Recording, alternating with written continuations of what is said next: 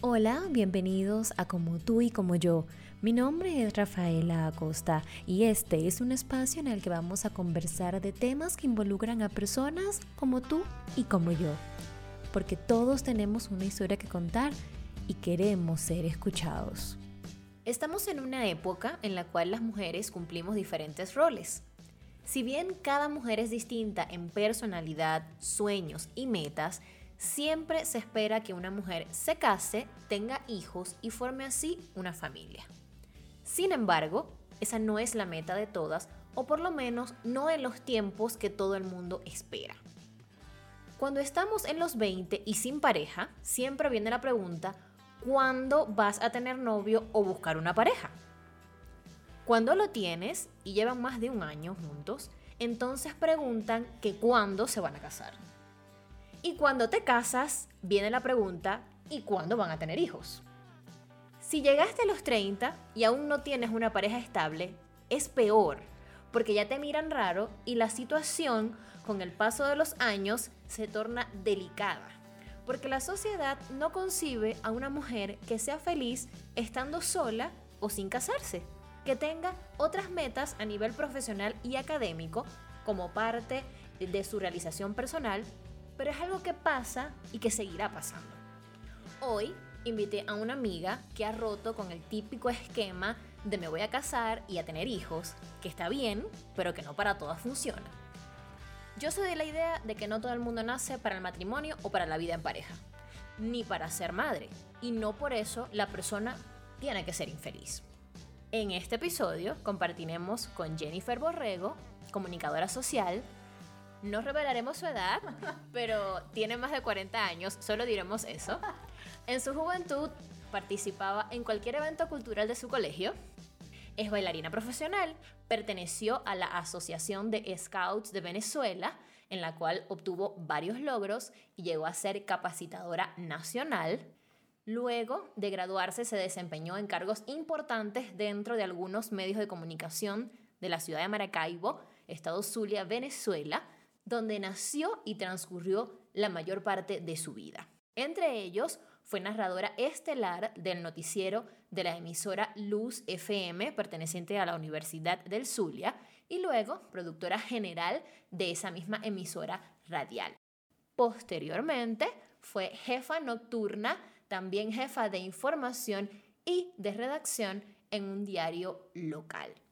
Hoy vamos a conversar sobre ser una mujer empoderada y sin hijos al pasar los 40 años, tomando en cuenta el empoderamiento como el hecho de aportar a otros, de no estar enojada con la vida, de estar enfocada en lo que quieres y trabajar por eso. Jennifer, bienvenida a Como tú y como yo.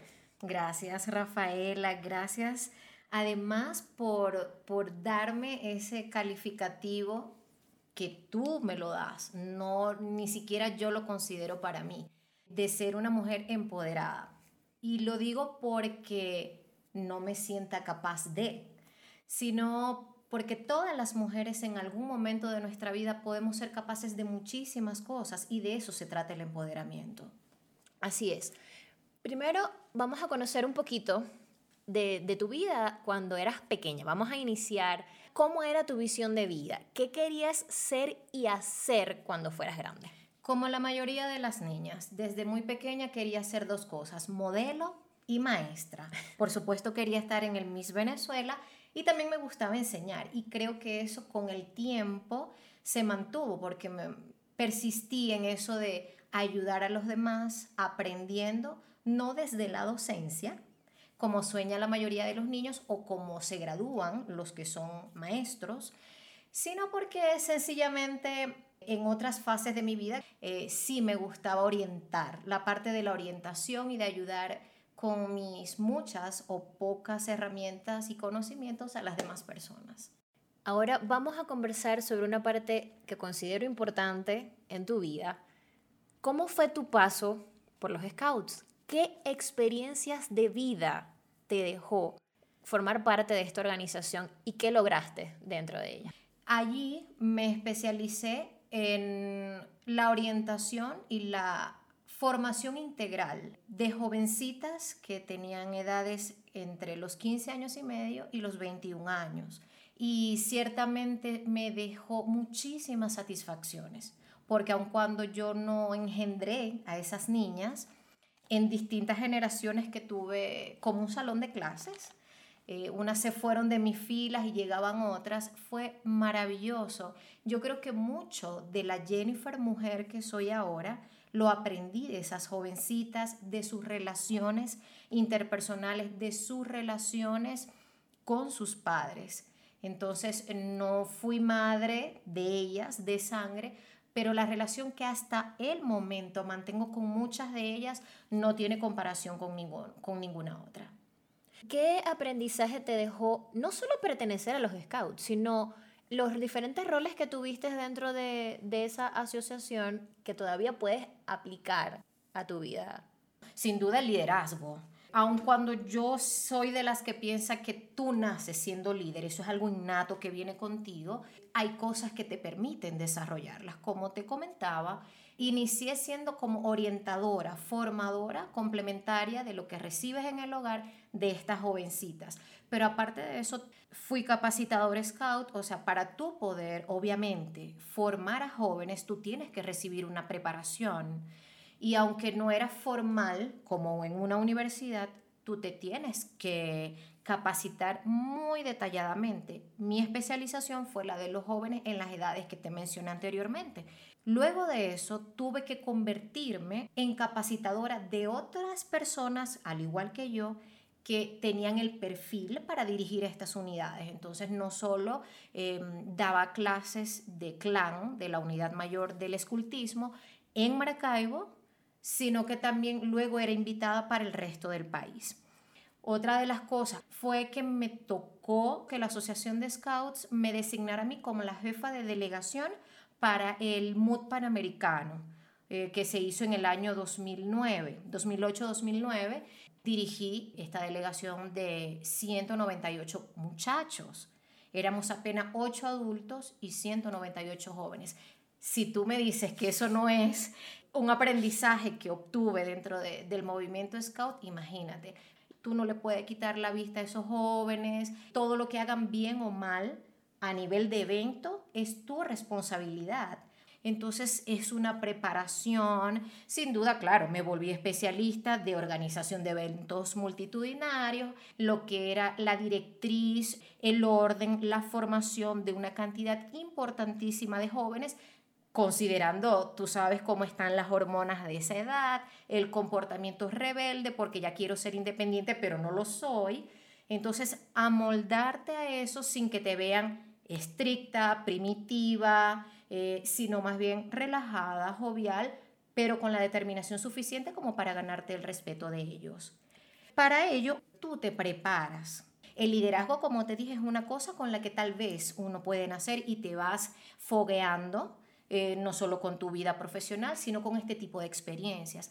Pero claro, yo soy, por ejemplo, insignia de madera en clan en esta unidad. Es como decir, para hacerme entender al público en general, así como uno va a, a, la universidad, luego tú haces una maestría y luego un doctorado en una carrera en particular, lo mismo sucede con los scouts, solo que claro, no es una formación universitaria sino que, por ejemplo, yo primero tuve que hacer cuando entré a los Scouts un curso básico para conocer obviamente la terminología básica de qué se trata este movimiento, su historia. Luego de eso, ok, ¿en qué me voy a especializar? Definitivamente me inclino por los jóvenes de esta edad. Entonces me voy como a la maestría. Si me gustaba todo lo que estaba haciendo, eh, sentía que estas herramientas que yo estaba obteniendo en esa capacitación me ayudaban muchísimo a mi relación con los jóvenes hasta que finalmente hice como mi doctorado, que es la famosa insignia de madera. Lo soy en clan y también luego cuando ya mm, tú cumples como que una etapa con estos jóvenes, ya me gustaba un poco más como que dirigir los grupos scouts, ya la gente consideraba que ya yo tenía la experiencia suficiente como para darle paso a la nueva generación. Fui subjefe de grupo, jefe de grupo mi grupo natural que es San Pablo de Maracaibo, Estado Zulia, hasta que finalmente llegas a, lo máximo. Entonces, bueno, de eso se trata. Tengo esas dos especializaciones. Además del liderazgo, que fue pues uno de los más eh, grandes aprendizajes que tuviste dentro de la asociación, ¿qué aprendizaje te dejó ese contacto con los jóvenes? Porque si bien es cierto, muchas veces los adultos estamos acostumbrados a decir, eh, nosotros somos los que enseñamos a los jóvenes, pero a lo largo de los años y del tiempo nos hemos dado cuenta de que los verdaderos maestros son ellos, Siempre. porque uno tiene muchísimo, muchísimo oh. que aprender. Entonces, ¿qué aprendizaje así importante crees tú que te dejó ese contacto y con tantos jóvenes? Porque no era, como dices tú, un salón de clases, eran cientos de jóvenes. La mejor enseñanza es que debe respetárseles el hecho de ser escuchados. Pocas veces cuando somos adolescentes se nos toma en serio porque creen que, claro, no tenemos la madurez suficiente y estamos de acuerdo en eso, pero sí, sí podemos aprender de ellos. Su palabra es valiosa, tal vez no está mm, exacta y formada para el momento, pero sin duda tienen que ser escuchados. Yo era una de las personas que la verdad absoluta la tenía yo, porque así me formaron ¿no? No, mira, tú como dirigente scout debes ser drástica, fuerte, porque si no esos muchachos eh, se te van a montar, no te van a respetar. Y no, a golpes, como hablamos coloquialmente, tuve que aprender a través de muchas experiencias poco agradables que yo debía respetarlas a ellas y a ellos, a los muchachos a los, con, los que podíamos, con los que podíamos compartir en actividades distintas. Eh, se les debe escuchar, atender. Todos de acuerdo a sus edades tienen distintas necesidades y distintos intereses, aun cuando pertenezcan a un mismo grupo de edad. Entonces, tú tenías como dirigente scout que sentarte y comenzar a identificar, por eso es que hablo como si fueran tus hijos, porque llegas a conocerlo tanto que conoces sus caras, cuando están tristes, cuando tenían problemas con sus familias de verdad, porque nosotros éramos como sus familias adoptivas. Claro. Entonces, entonces, no, tú aprendes a identificar sus tristezas, sus alegrías, sus molestias, sus insatisfacciones. Entonces sí es importante, sin duda, para mí ese es mi mayor aprendizaje, entre muchos otros, ¿no? Así es. Ahora vamos a conocer otra faceta de Jennifer. ¿Cómo llegaste al mundo del baile? bueno, creo que muchas personas hoy, en este momento, se van a enterar. que Jennifer, la gerente, la de cara seria, la que no tiene nunca tiempo ni vida social, es bailadora profesional. ¿Por qué bailadora? Bueno, porque eh, me dediqué a especializarme en bailes latinos de salón, y entonces así se nos califica, ¿no? Profesionalmente somos bailadores, bailadores de salsa, de bachata, de merengue dominicano, eh, de kizomba. ¿Cómo llegué a ese mundo? Precisamente por tener una vida tan ocupada. Yo era entre mi carrera profesional y los sábados no, no amanecía muy bien cuando ya yo estaba uniformándome para irme a mi grupo scout. Cuando mm, ya pasé mi etapa, como lo relaté en los scouts, y ya no me dedicaba a, a, los jóvenes, sino que eventualmente iba a capacitar, dije, bueno, algo le falta a mi vida. ¿Qué será? Vamos a ver. Siempre he sido muy inquieta, lo reconozco. Pero, a ver, desde pequeñita yo he amado el baile. Creo que eso como el liderazgo, el amor, la pasión por el baile está en mi sangre Adoro el baile, se me mueven los piececitos y estoy sentada y escucho alguna melodía. Cuando ya yo no hallaba nada que hacer, sino que veía que mi vida era simple, de mi casa al trabajo, del trabajo a mi casa, para mí no todo pasa por casualidad, sino por una causalidad. Así es. Uno de los productores de la emisora, que era especialista en salsa, estaba promocionando una de sus publicidades, era de una academia de baile. Y me metí con la excusa de tener algún tipo de, actividad física, porque es que no la tenía. Voy por curiosidad a la academia y comencé realmente un ejercicio bastante completo, el baile, cuando me fui dando cuenta que era mucho más que eso, sino la historia de la salsa, conocer que los pasos de baile tenían nombres, todo eso me gustó. Eh, porque era una cosa que también era de conocimiento, era algo más. Yo soy un ratoncito de biblioteca, me gusta aprender de todo un poco y sumado, que entonces venía mezclado con el baile, puff, era perfecto, perfecto para mí, perfecto. Así fue como llegué al baile.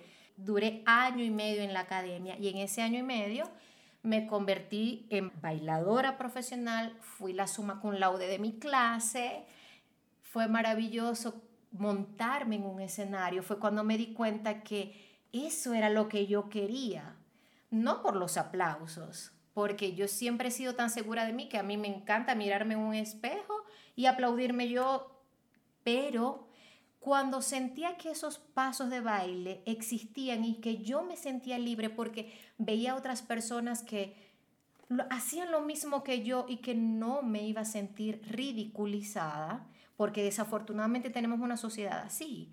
O sea, como yo bailo montada en un escenario, claramente no voy a ir a una discoteca, a un lugar nocturno, ni siquiera a una boda de un familiar a ponerme a bailar así. Entonces yo dije, esto era lo que le faltaba a mi vida.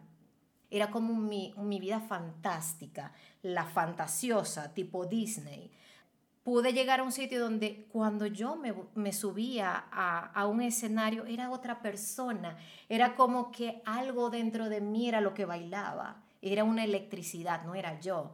Cuando ya yo bajaba del escenario seguía siendo la gerente de una emisora, la locutora profesional que ni siquiera conocían mi imagen, sino simplemente me conocían a través de una voz, seguía llegando parca, seria, eh, dirigiendo cualquier cantidad de programas. En esa misma época también estaba haciendo una maestría. Y yo decía, ¿será que tengo una doble vida? Pero realmente me sentía feliz. Pero no, claro, todas, todas esas facetas son tú, eres tú misma. Solo que obviamente uno tiene pues diferentes facetas en la vida y eso está muy bien. Ahora, el periodismo es una carrera demandante que no conoce horarios ni fecha en el calendario todos los que son comunicadores sociales lo sabemos. No, no es una carrera fácil cuando uno comienza a, a desarrollarla, a practicarla. ¿Crees que ejercer tu profesión afectó de alguna manera tus planes de vida o igual crees que en algún momento tu vida hubiera tomado el rumbo que tiene ahora? En absoluto. Cada una de las cosas que te he mencionado y que le he mencionado a tus respetados oyentes fue decisión propia. Yo no siento que en ningún momento mi carrera haya truncado planes. Por el contrario, fíjate la suma completa de lo que te he dicho. Pero fíjate que he hecho muchísimas cosas.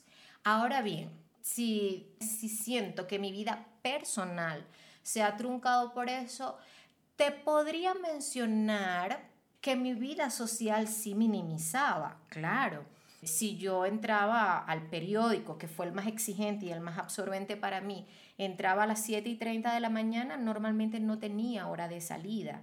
Entonces, ¿qué pasa cuando hay el cumpleaños de mis sobrinos o de mis padres, de la pareja que yo tuviera en ese momento, mis vecinos, mis mejores amigos? Mira Jenny, te esperamos que hoy le van a partir el pastel a alguien y resulta, claro que sí, y tenía que llamarlos cuando ya yo me daba cuenta que sencillamente no iba a poder cumplirles. ¿Por qué? Porque yo estaba en mi trabajo, respetando no mi horario, porque yo estaba fuera de mi horario, pero sí amando lo que yo estaba haciendo, cumpliendo mi compromiso y la misión para la cual yo estaba allí. Entonces sí puedo decir que afectaba mi vida social. Mis noviazgos no sé la verdad cómo lo tenían y cómo ellos me aguantaban, tampoco es que tengo una lista, ¿no? Pero los que estuvieron conmigo en ese momento, además de que me quisieran o que estuvieran enamorados de mí, creo que me respetaban mucho. Entonces ellos sabían que mi amor por mi profesión este, y mi compromiso hacia lo que yo hacía para mí era lo primero. Siempre he sido una mujer, así como me ves apasionada con mi baile, con mi entrega a los scouts, a mi carrera, imagínate con mi vida personal, amorosa sí lo he sido, pero hay cosas que tienen prioridades. Y sin duda, para mí, lo que te he mencionado era prioritario. En ese momento, por eso es que un matrimonio o ser madre para mí no era una prioridad, no, no lo fue. También quiero que me cuentes de cosas que has dicho esto no se ve fácil, pero lo voy a hacer. Un poco de, de vencer esos miedos y qué te ha impulsado a hacerlo.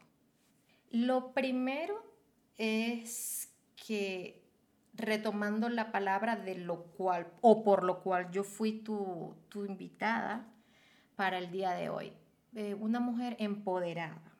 Una mujer, ¿qué caracteriza una mujer empoderada? Ser una mujer segura de sí misma, con una autoconfianza enorme de aquí al cielo y sobre todo con unas bases de tu esencia personal que no se ponga en duda, bien sólidas. Cuando tú cumples con esos requisitos, enfrentar los miedos que sí existen, porque sería falso decirte, no, mira, Rafael, es que, uy, no, si yo soy una mujer súper segura y como yo soy súper segura, nada me da miedo. Absolutamente falso.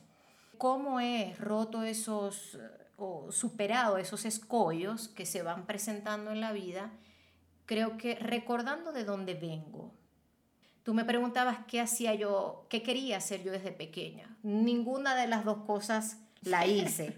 Y también fue por decisión propia. Nunca quise ser maestra y no me arrepiento. No creo, no creo que pueda tener tanta pedagogía para lo que es la responsabilidad de ser un formador de, de, profesionales, quiero decir, porque sí fui formadora dentro de los scouts, pero hablar de profesionales ya eso es otro nivel. Entonces, Recuerdo que mis bases cuáles eran. Vengo de un hogar todavía, aunque físicamente nos encontremos en países distintos, vengo de un hogar sólido donde se nos respetaban nuestros gustos, eh, se nos orientaba cuando creíamos que no estábamos por el buen camino, como todos, como todos jóvenes al fin. Vengo de bases que me decían, lo que usted quiera hacerlo, hágalo y bien. En lo que sea que usted se vaya a desempeñar sea la número uno. No por, cuando hablo de número uno, no porque de un modo competitivo o por ser sentirme superior a los demás, no, sino que en nuestro parámetro, eh, mi madre siempre nos decía, destáquese, sea bueno en lo que sea. Usted se va a dedicar a barrer la calle, sea la mejor barrendera. Y cuando hablamos de mejores, la más entregada, la más comprometida, la más responsable sin compararte con nadie. Entonces, imagínate tú, al ser una mujer donde tus padres siempre te han dicho, eres hermosa, eres responsable, eres inteligente, procura ser la mejor en lo que hagas, destácate, no te lleves por delante nunca a nadie para tú brillar, no le apagues la luz a nadie. Ayuda más bien, contribuye con las herramientas, muchas o pocas que tú tengas, para que los demás sepan lo mismo que tú. ¿Cómo no puedo eh, sentirme halagada de que hoy tú me consideres a mí una mujer empoderada? Si eso eh, globalmente es lo que ahora piensa la gente, que una mujer con estas características se siente empoderada, entonces sí lo soy. Y esto no significa que yo sea superior a ninguna otra. Todas las mujeres tenemos las mismas capacidades de tener estas características, solo que unas somos mujeres que impulsamos y otras somos las mujeres que se pueden estancar, que son como esta metáfora o moraleja que habla del caballo y la carreta. En este caso, respondiendo a tu pregunta, yo sin duda soy una mujer caballo. A mí me gusta impulsarme yo e impulsar a todos los que están conmigo. ¿Crees que es importante para que la mujer se sienta empoderada, este apoyo que estabas comentando tú de, la familia, tal vez si no se tiene ese apoyo sea un, poco más como difícil tener esa autoconfianza y, esa realización en todas las áreas de la vida? Bueno, no soy psicóloga como para llegar al, al fondo de...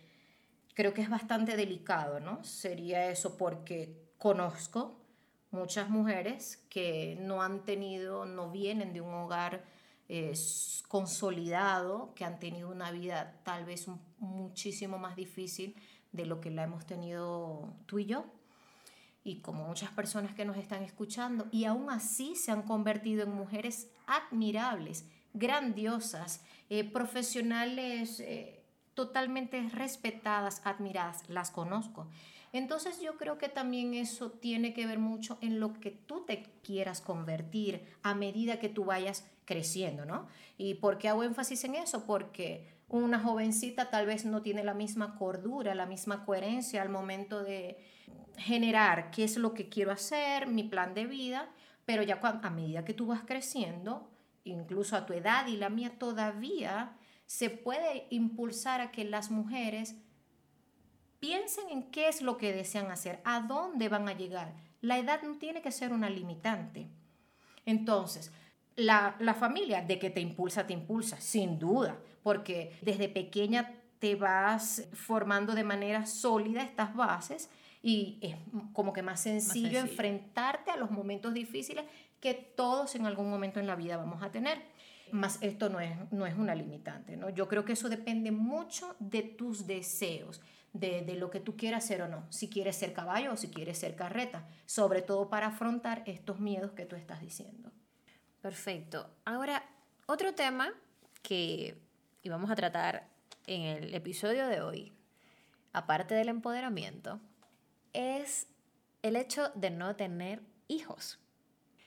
¿En qué momento dijiste, oye, esto de tener hijos no es para mí, o por lo menos no en la edad que la sociedad espera que yo los tenga. Mm. Chica, ahora que me lo preguntas, yo creo que nunca lo dije, ni lo he dicho. Solo que la presión social es tan fuerte que tú sientes como que sí, o sea, la gente se la mantiene esperando que yo tenga un hijo o que me case o que diga finalmente los invito al baby shower de mi hijo. Y, por ejemplo, mis muchachas de los scouts, oh, he ido a sus bodas, he ido a sus baby showers, sus hijos ya están grandecitos y ellas mismas me preguntan, Jenny, ¿y tú para cuándo? La famosa pregunta que tú mencionaste al principio. Yo nunca fue que dije, no, yo voy a ser una mujer que no me voy a casar, no voy a tener hijitos, no. Así como, a diferencia de como yo me tracé un plan en mi vida, yo tampoco es que eh, estaba muy esquematizada. Yo a medida que iba creciendo me iba dando cuenta de las cosas que yo deseaba para mí, para que me hicieran sentir cómoda, que me hicieran sentir feliz. Por eso así sucedió lo de los scouts, luego lo del baile. Eso no fue nada planeado, ninguna de esas dos cosas. Llegaron a mi vida, imagino que porque así tenía que ser y, a, ambas, a ambas le agradezco porque lo de ser bailarina, que eso no te lo dije en ese momento, también me dejó muchas enseñanzas. La disciplina, el compromiso, el esfuerzo físico. Entonces, el mundo de ser mamá y tener hijitos o no tenerlos nunca estuvo en mi plan de tachado, en mi lista tachada. No, de hecho no lo están aún pero sí la, la sociedad te presiona mucho y ahí fue cuando yo me dije, ¿será que es que yo en algún momento mm, yo misma me bloqueé y dije, no voy a tener familia, no voy a tener hijos, no voy a tener esposos? Y mm, no, la respuesta es no. Yo eh, nunca, ¿a qué edad me lo dije? Nunca, porque es que, como dices tú, tengo 40 y algo y yo no sé qué va a ser de mí, yo no sé si en algún momento llegue yo a tener pareja, no sé si mi organismo a esta edad me permita tener hijos biológicos, no sé si yo vaya a adoptar, pero lo que te digo es que la sociedad me sigue presionando. ¿Cómo manejas tú esa presión social? Porque exacto, no es solamente, como conversábamos al principio, no es solamente cuando vas a tener hijos, sino es cuando vas a tener pareja, en el caso de que no la tengas, o, o cuando vas a casarte, y, y es como, siempre esperan eso de, todas las mujeres. Es como, tiene que ser así y punto, ¿no? Otra concepción para la sociedad es, como, como extraño, no, no lo saben cómo manejar. Entonces, ¿cómo has manejado tú esa presión social de las típicas preguntas que nos hacen a todas las mujeres a diferentes edades? Y lo peor, Rafaela, es que esos juicios de la, de la sociedad vienen con el, con el ritmo o, la acentuación ¿Será que imagínate el carácter que debe tener esa mujer que no tiene ningún novio, no, no vive con ningún hombre? O, ay, pobrecita, ¿será que es que no, el organismo no le permite salir embarazada? Entonces, hacen unos juicios que a la larga te afectan. Yo mm, tengo un espíritu muy guerrero, eh, siempre he sido bastante rebelde y mm, muy segura de mí. Entonces, he procurado que esas cosas no me afecten, pero muy dentro de ti llegas a cuestionarte y tú dices, en el caso de los hijos, Dios santo, ¿será que a esta edad, a mí como te dije, eso no ha sido una prioridad para mí, tener hijitos, pero, y con ninguno de los hombres con los que he estado me he sentido como que motivada a. Porque eso ese es otro punto importante. Así es. Eh, que te sientas respaldada, motivada y que digas, wow, es que este hombre merece tener un hijo mío. O que me inspire a, porque no es una situación de, es que de merecer o no, que es que yo no he sentido esa necesidad. Hay muchas mujeres que ven a un bebecito en la visita o por la calle, ay, Esa sensación no vive en mí. Sin embargo, con el pasar del tiempo y posiblemente, y es uno de los temores que pueden albergar mi corazoncito muy, muy, muy encerrado, y es una confesión que estoy haciendo en este momento, es que pueda llegar a enamorarme de alguien después de los 40, como estás diciendo tú, y todos, el, todos sabemos lo que sucede en el organismo de una mujer después de los 40 para eso de poder concebir o no. Entonces, claro, claro que es un temor. Como dije, no ha sido nunca mi idea tener un hijo, pero es que esas todo puede ir cambiando, como lo dijiste tú al principio. Todos los días uno va cambiando la idea, la forma de pensar, de ver tu vida. Y si me llega un hombre maravilloso y resulta que él quiere ser papá, yo creo que será bastante eh, desalentador si no coincidimos, o sea, nos podemos amar mucho, pero si no coincidimos en el hecho de que yo no desee, no esté realmente deseando ser mamá. O en el peor de los casos, que sí lo desee y ya mi cuerpo no me lo permita.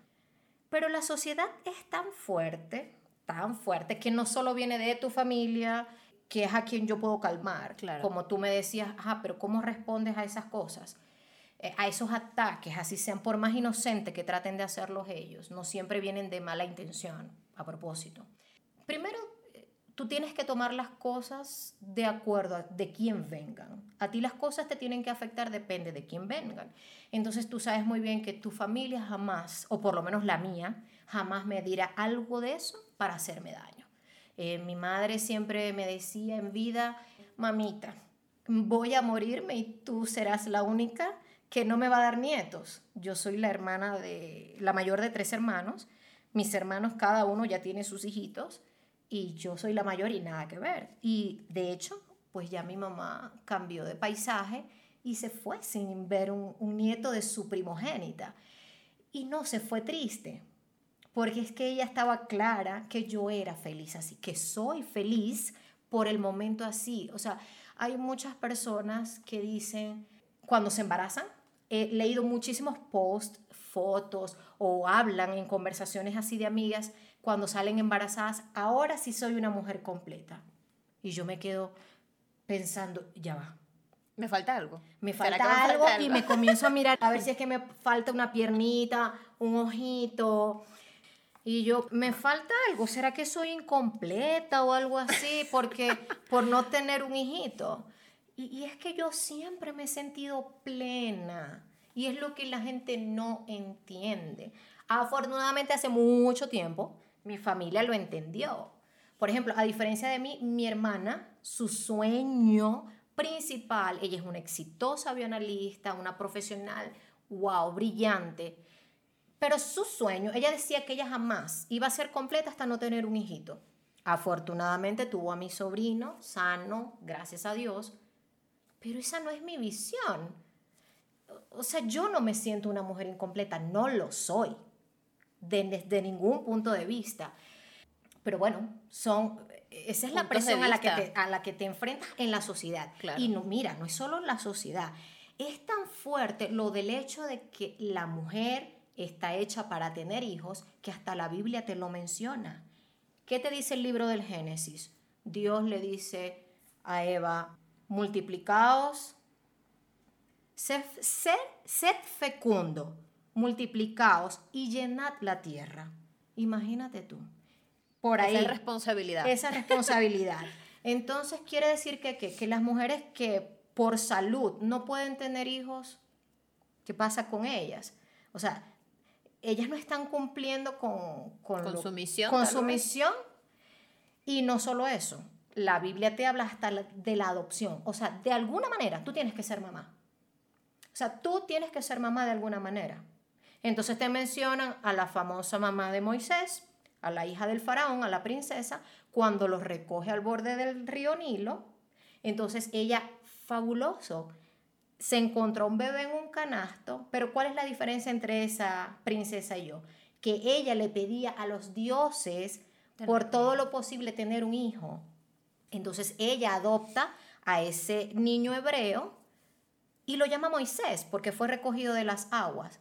¿Cuál es la diferencia entre ella y yo? Ella deseaba con todo su, corazón ser mamita. Yo nunca he tenido ese deseo que me, que me abrume, que me desconcierte, que me mate. No, yo me siento plena como soy.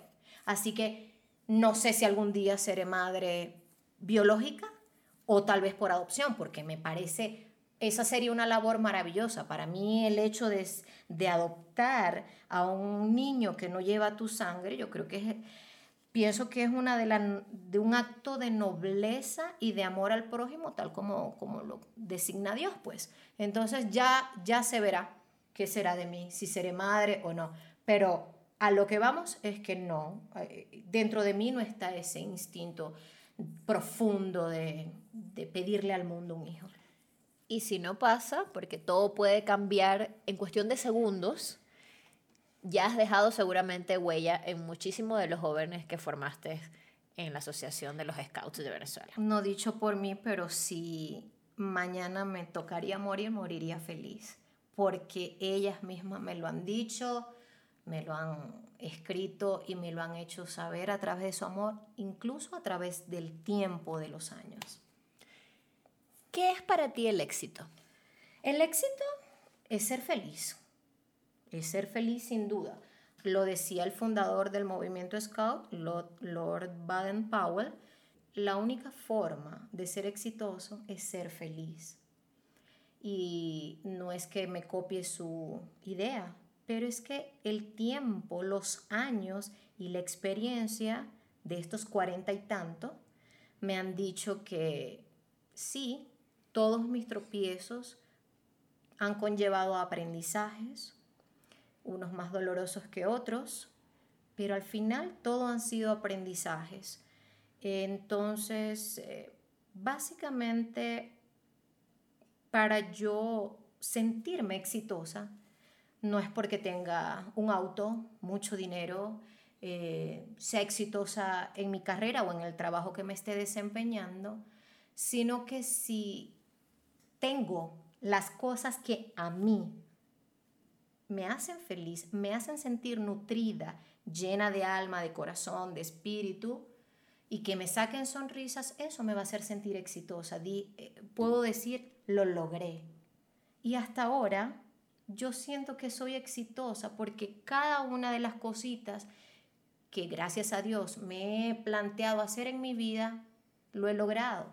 Unas cosas me han costado más que otras. Sigo, sigo creciendo y espero que Dios me permita vivir muchísimo tiempo más. Y te garantizo que aunque sea una viejita, seguiré buscando cosas que me hagan sentirme exitosa. Y eso simplemente va a redundar en que yo sea una mujer feliz. Por último, ¿qué consejo le das a todas esas mujeres que como tú han decidido realizarse por los momentos en otras áreas de su vida no solo como esposas y madres. Bueno, desde mi corazón las invito a vivir siendo fiel consigo mismas antes de buscar satisfacer a sus familias, a su pareja o a sus amigos. Eh, lo más importante, ser una mujer que construye diariamente sus sueños. Perfecto, excelente reflexión. Jennifer, muchísimas gracias por habernos acompañado en este episodio de Como tú y como yo. De verdad, un placer haber compartido contigo este espacio y estoy segura que esta experiencia de vida le va a servir pues a muchísimas mujeres que a diario sienten, como tú y como yo, la presión de la sociedad por no seguir eh, esa línea que se supone está trazada igual para todas y resulta pues que no es así. El honor ha sido mío. Muchísimas gracias por tu invitación y a todos espero que mis humildes palabras eh, les sirvan de algo si están pasando tal vez por una situación similar a la mía o si son señaladas también como muchas mujeres como ustedes y como yo estamos siendo en este momento solo por ser unas mujeres exitosas, felices y tengamos más de 40 años y no tengamos hijitos aún. Gracias a todos por escucharnos. Pueden seguirnos en nuestra cuenta de Instagram arroba como tú y como yo pod. Será hasta una próxima oportunidad.